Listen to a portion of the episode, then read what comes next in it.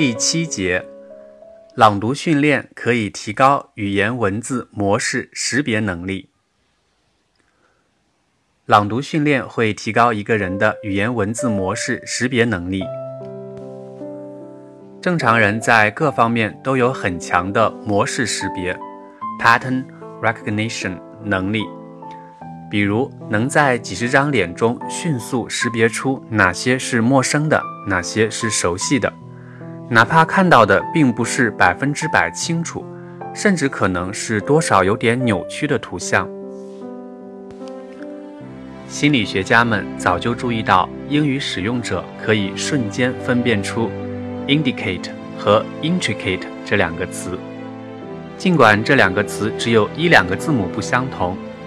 第一个单词由八个字母组成，第二个单词由九个字母组成。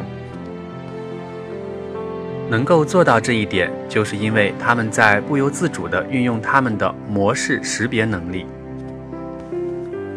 当我们使用语言的时候，无论是听说读写，都不是一个字一个字单个输入，而后再组合，而后再进行处理的。实际上，我们往往是整块处理，即只要能用模式识别，就用模式识别。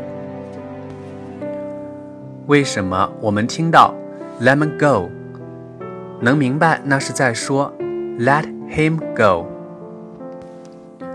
那不是我们一个词一个词识别 "Let him go" 之后才进行理解，而后得到结论的。那是日常生活中我们自己就说过很多遍，也听过很多遍。所以 "Let him go"。早成为一整个模块，并且在听到这个音流的过程中，还有可供辅助理解的场景存在，所以才显得我们瞬间已经领会。再比如，当我们说 "I've lost my key"，我把钥匙弄丢了的时候，我们不是这样处理的：I，我。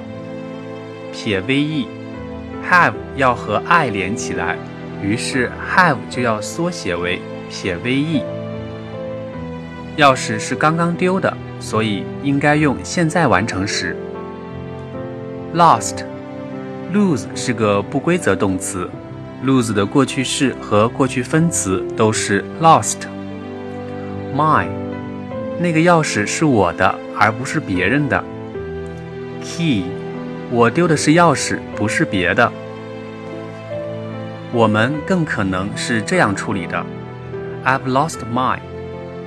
刚发现钥匙不见了。之所以这里可能有停顿，是因为正在找钥匙。Key，也就是说，I've lost my 被当做一个单元，而 key 是另外一个单元。日常生活中，I've lost my。其实不知道已经说过多少遍，比如，I've lost my key。I've lost my money. I've lost my wallet. I've lost my ticket. I've lost my job. 而我们其实也不知道听别人说过多少次类似的话。I've lost mine. 所以，当我们听到别人说 "I've lost mine" 的时候，脑子里的反应是 "What did you lose"，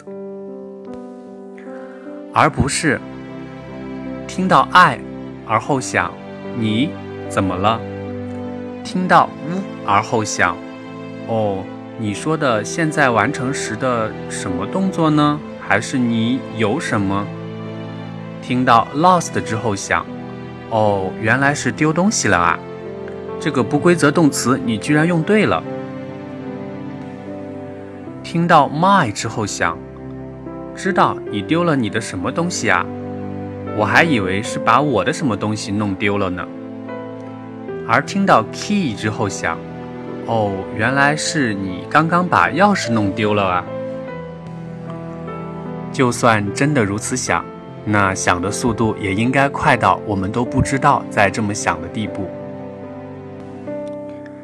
以下的两个例子可以用来演示模式识别在语言应用中的重要性。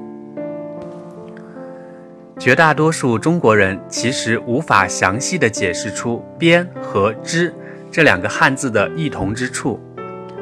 某一个层面上，这两个字的意思是如此相同，乃至于拼起来“编织”还是那个意思。可是这两个字的用法上并不完全相同。我们可以说某个女孩子她编毛衣，也可以说她织毛衣。我们可能说某个男孩子他编故事，但是我们却绝对不会说他织故事。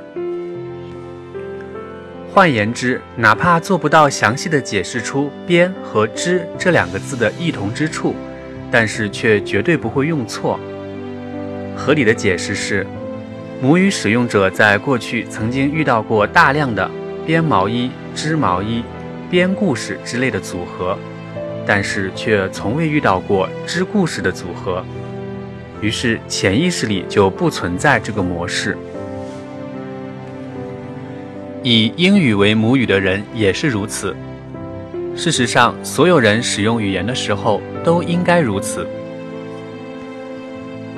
大多数人，少数语言学教授除外，只能清楚地说出。Important 与 essential 之间的区别是程度上的差异，即 essential 相当于 very important。essential 这个单词有个特征，它所修饰的通常不是人，这一点就是大多数人说不出来了的。但是以英语为母语的人可能会说，He is an important teacher in my life，但轻易不会说。He is an essential teacher in my life。以英语为第二语言的人却常常犯这样的错误。母语使用者知道关于自己母语的很多自己并不知道自己知道的知识，往往被不知所以然的人称之为母语直觉。而这样的知识获得，某种意义上只能靠大量应用以及日积月累。